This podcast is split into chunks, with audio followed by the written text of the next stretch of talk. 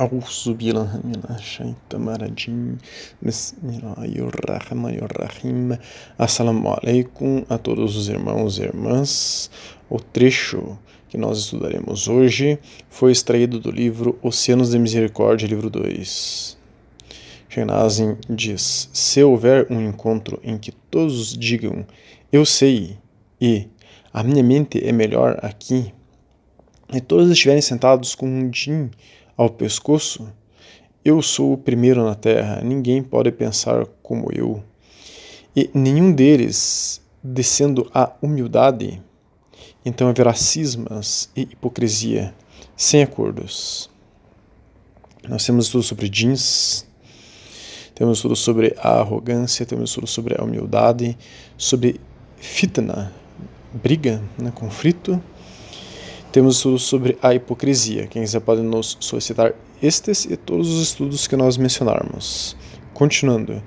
As pessoas chegam como seres humanos e partem como lobos, burros, cobras e escorpiões.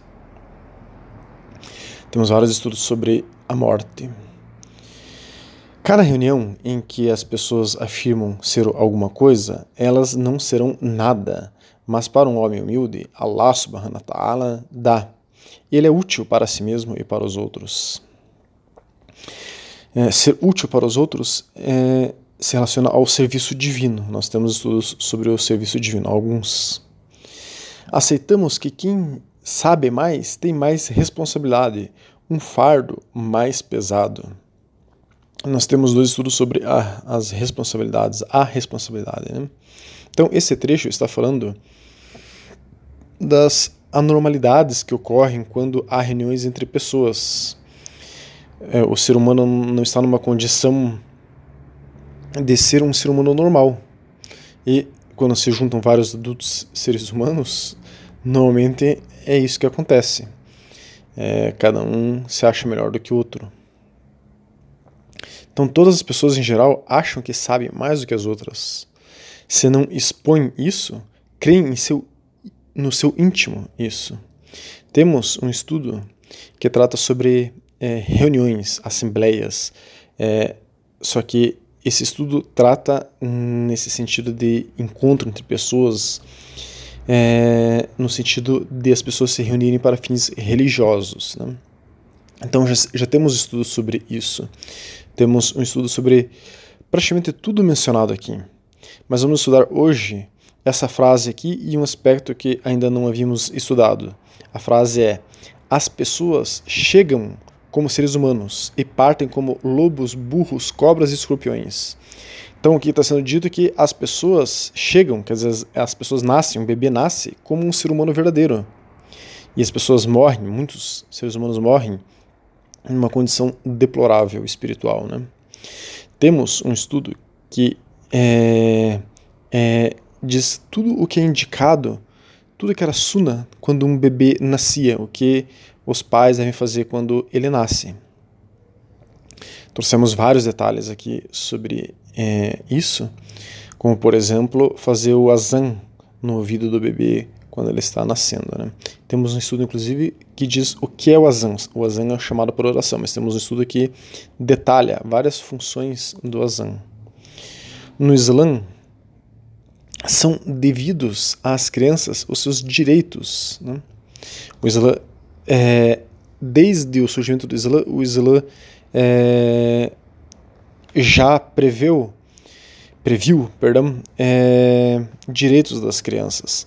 E as crianças têm direito a um bom nome, quer dizer, quer dizer um nome que não seja esdrúxulo. Temos inclusive um estudo sobre nomes no Islã. Né? A criança tem direito no Islã a ser amamentada, a ser educada e, acima de tudo, a ser criada em um ambiente estável e amoroso. O Islã elevou o status dos bebês, dos recém-nascidos, das crianças, concedendo-lhes respeito e proteção. Nas sociedades cristãs medievais, os bebês e crianças eram tratados como adultos em miniatura. Não existia um respeito aos direitos e à condição especial dos bebês e crianças naquela época. É, desde o início do cristianismo, dois mil anos atrás, e toda a antiguidade, Idade Média, até em torno do século XVII, as crianças eram vistas principalmente como adultos imperfeitos.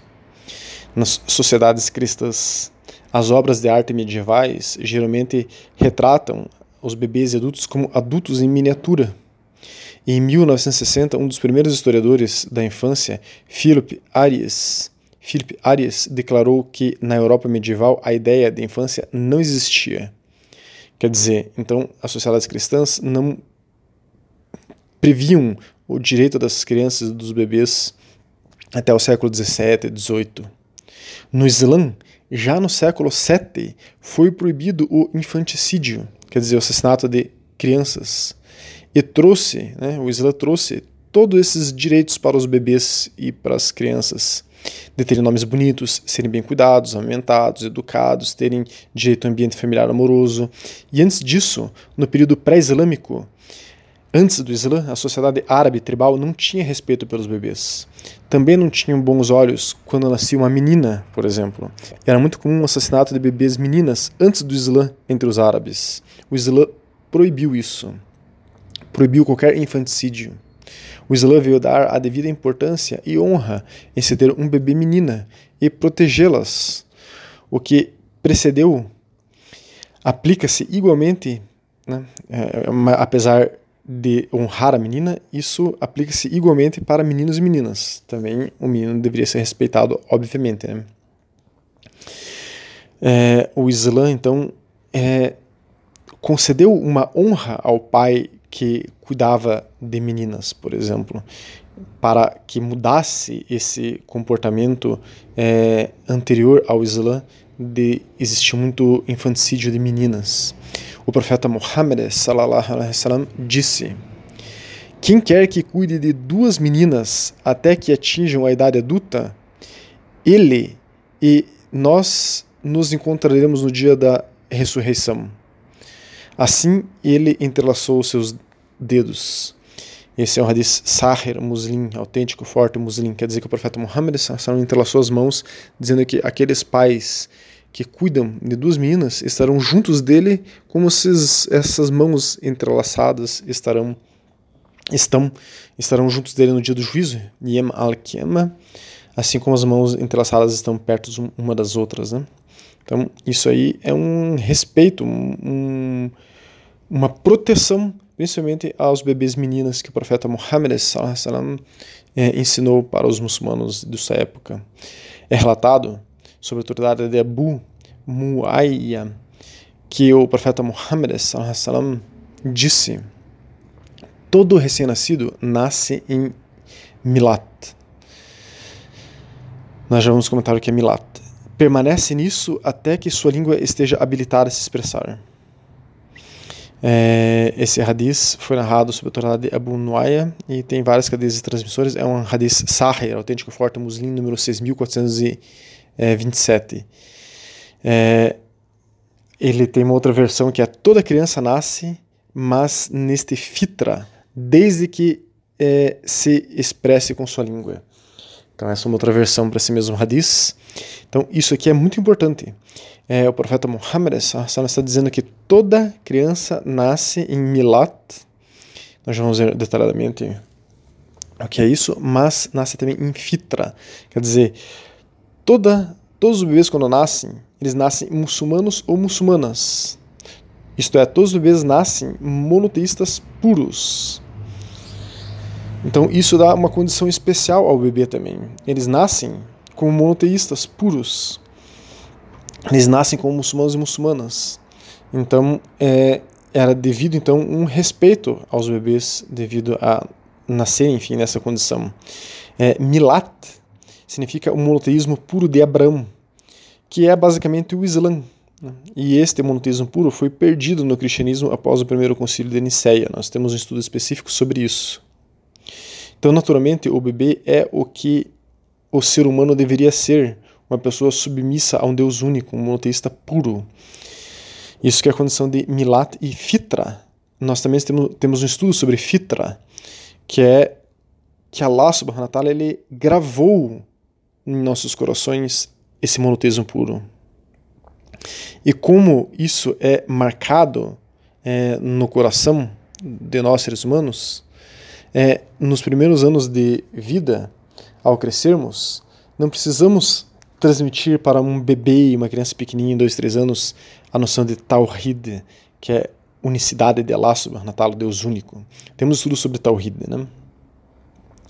Quando a criança está nos primeiros eh, anos de vida, podemos fazer a manutenção desse fitra, dessa gravação no coração das crianças do monoteísmo puro, relatando para as crianças histórias dos companheiros do profeta Muhammad, que deram prioridade à fé e adoração Allah subhanahu wa ta'ala e, e, ao invés de viver nas suas terras natais, ou famílias, ou tribos, e destacar que isso aconteceu porque os companheiros do profeta Muhammad perceberam a razão pela qual Allah nos criou e nos criou, enfim, com o propósito de adorá-lo. Quando a criança está doente, os pais podem um exemplo né, de como incutir é, tawhid, a noção da unicidade de. Quando uma criança está doente, por exemplo, os pais podem incutir nela o princípio de que só Allah subhanahu wa ta'ala pode curar. Nós temos, inclusive, estudos sobre isso. E que o remédio é apenas um meio é, que Allah subhanahu wa ta'ala é, utiliza para a causar a cura. Esclarecer que Allah subhanahu wa ta'ala é o único que pode é, nos beneficiar e nos causar danos, nos curar ou o que for, que Ele é o único é, refúgio, enfim, que nós podemos buscar para nos proteger de qualquer dano. Os pais devem explorar todas as outras situações de vida para incutir diferentes princípios do Tawhid, da unicidade de Allah subhanahu wa nas crianças, de maneira lúdica, assim, com exemplos, né? Porque ela já tem, as crianças já têm isso dentro delas gravado no coração. Então é fácil fazer a manutenção se os pais estão atentos a isso a todo momento. Cada circunstância de vida pode ser feito é, um paralelo de como o poder vem unicamente de Allah subhanahu wa ta'ala. Isso fortalece o que Allah subhanahu wa ta'ala gravou no coração das crianças. Allah subhanahu wa ta'ala está ciente de cada bebê que nasce, diz o Corão. Na Sura 41, 47 diz, somente a ele o conhecimento, somente a ele o conhecimento da hora, quer dizer, deve ser referido. Somente Allah subhanahu wa sabe o dia, o momento do juízo final. Nenhuma fruta, continuando né, o Alcorão, nenhuma fruta sai de suas bainhas, nenhuma fêmea concede um bebê, nem faz o parto, mas com seu conhecimento. E lembre-se do dia em que ele os chamará. Onde estão os parceiros? Eles dirão: Declaramos a você que nenhum de nós deve testemunhar. Enfim, aqui ele está falando sobre isso de que não pode ser associado parceiros a subhanahu wa ta'ala, a noção de shirk. Nós temos estudo sobre shirk, mas aqui está dizendo que nenhum, nenhum animal que dá a luz a um bebê, a um, um, um bebê que nasce de um animal, né, a um filhote, Allah subhanahu wa ta'ala não está ciente desse nascimento. Então, todo ser humano que nasce, Allah subhanahu wa ta'ala está consciente desse nascimento. Na Sura 35, Aya 11 diz, Allah vos criou do pó, depois de uma gota de sêmen. Depois ele vos fez casais. Nenhuma mulher concebe um bebê, nem dá à luz a ele sem seu conhecimento. E nenhuma pessoa idosa é feita para avançar na idade, nem uma parte é reduzida a partir de sua idade, mas tudo isso está registrado em um livro. Certamente tudo isso é fácil para Allah. Então, Allah subhanahu wa ta'ala nos honra como seres humanos verdadeiros é, que nascem como bebês, né? E temos este presente em nossos braços. Enfim, Allah subhanahu wa ta'ala está ciente de todo o nascimento, ele gravou no coração de cada bebê humano é, um monoteísmo puro e quando nós temos um bebê em nossos braços, somos pais, enfim, e temos nossos filhos para amá-los, este amor aos nossos filhos purifica é, o nosso coração, é, nos aproxima a eles também, né? mas principalmente faz com que sejamos seres mais puros e mais crentes a Allah subhanahu wa ta'ala. Nós podemos ser mais puros e, e verdadeiros crentes quando estamos diante de bebês que são puros e crentes. Né? E, mas a gente tem que sempre respeitar a condição do bebê e amá-lo. Né? Então, doe de seu suor e de seu trabalho para uma boa formação de sua criança. O profeta Muhammad sallallahu alaihi wasallam disse: dois dinares, né, uma moeda de ouro, duas moedas de ouro, que você gasta por caridade, ou dois dinares que você dá aos pobres, ou dois dinares que você dá à sua família. De fato, o maior deles em relação à recompensa é aquele dinar que você gasta com sua família. Esse é um hadith Sahih Muslim, autêntico forte Muslim. Então, temos que colocar um esforço, uma atenção e dinheiro, às vezes, é, na atenção aos nossos filhos e filhas. Nós temos, inclusive, um grupo que se chama Atividade para Crianças Naqshbandi, no qual uma irmã, que é muçulmana há anos, conta a história dos profetas e ensina as coisas básicas do Islã às crianças. Quem quiser é, pode nos pedir é, para entrar nesse grupo, mas que faça isso, por gentileza, no privado. Então que possamos ver os bebês como eles merecem ser vistos, tratá-los como eles merecem ser tratados e que possamos voltar à nossa fé pura de quando éramos bebê através de estarmos seguindo corretamente o Islã, e que Allah subhanahu wa ta'ala nos permita morrermos como muçulmanos e não como cobras ou escorpiões ou lobos. O Alcorão, uma parte do Alcorão, é, Ayah 132 da Sura 2, Al-Baqarah, diz: Ó oh, meus filhos, Allah escolheu para você a verdadeira religião, então não morra exceto na fé do Islã. Salam alaikum wa rahmatullahi wa barakatuh.